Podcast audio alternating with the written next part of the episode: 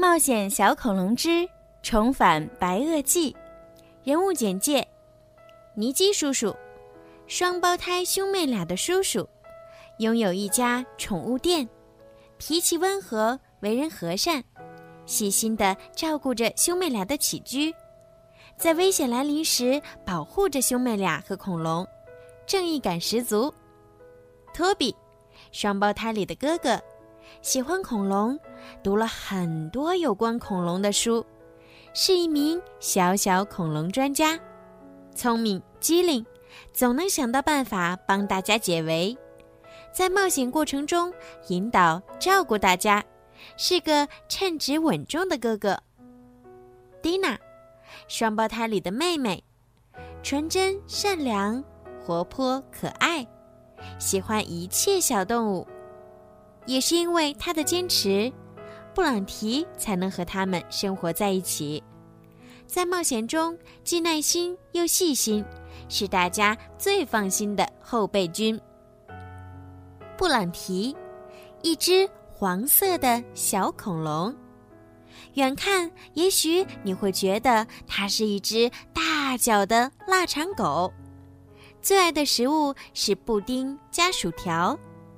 来自遥远的恐龙时代，因为一次偶然掉进冰洞里被冰封，再睁开眼已经来到现代。他勇敢、善良、好奇心重、聪明伶俐，在危急时刻总是能够起到关键作用，是大家的活力素。福特斯，会飞的恐龙。和布朗提一起被冰封在洞里，最大的爱好就是睡觉和吃鱼，有着和庞大体型不符的憨厚可爱。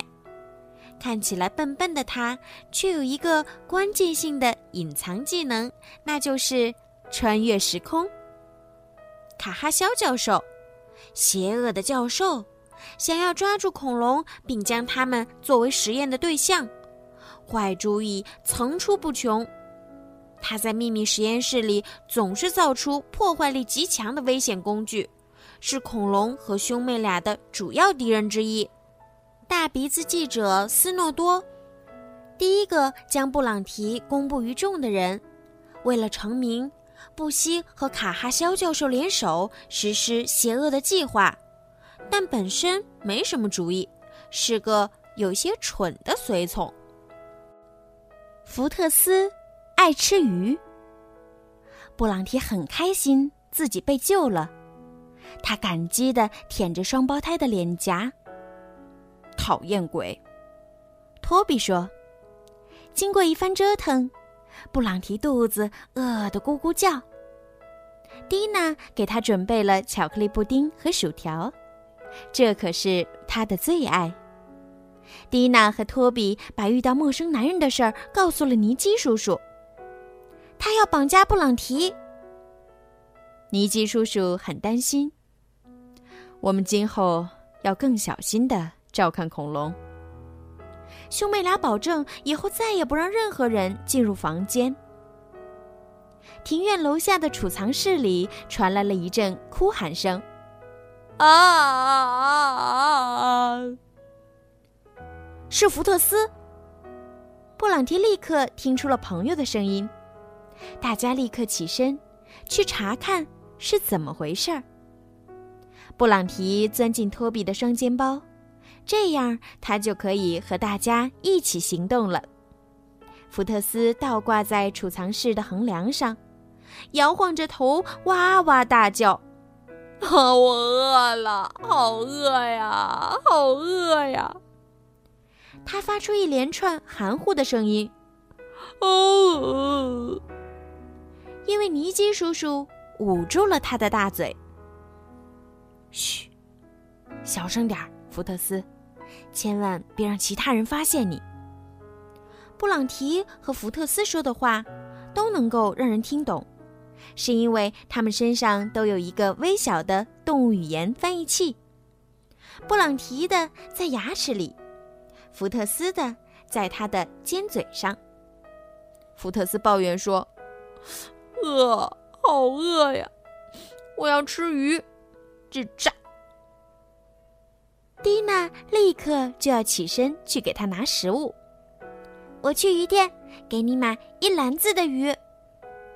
福特斯头摇得像拨浪鼓似的，叽喳叽喳叽喳。不，我要自己去捕食。尼基叔叔皱着眉问：“你要去哪里捕鱼啊？”布朗提像个皮球似的在屋子里跳来跳去，咚，咚，咚。喂，蒂娜警告他：“不要这么大声呀！我要弄出点声音才能思考嘛。”布朗提扯着嗓子喊。尼基叔叔抓起小恐龙，我突然想到。郊区有一个鱼塘，是我的一个朋友开的。福特斯可以晚上飞过去捕食，我会付钱的。福特斯惊讶的转过头，睡不着。郊区是什么呀？他有点好奇。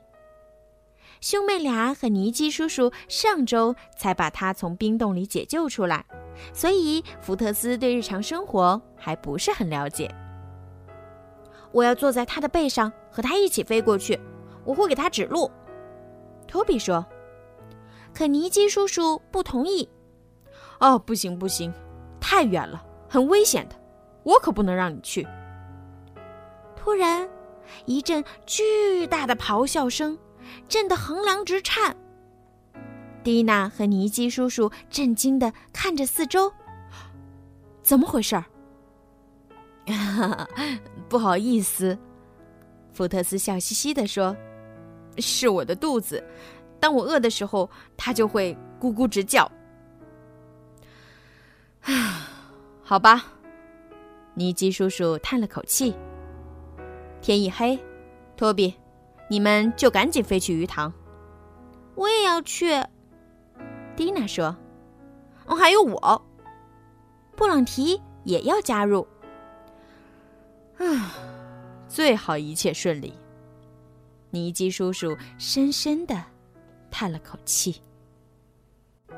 好了，今天的《冒险小恐龙之重返白垩纪》就讲到这儿啦。小朋友们，你们喜欢吗？如果呀，你们想提前听到关于这个故事的精彩内容呢，可以在荔枝 FM 购买小鱼姐姐的粉丝会员，成为小鱼粉儿。这样呢，就可以每周都提前收听到好听的冒险小恐龙的故事了。好啦，孩子们，晚安。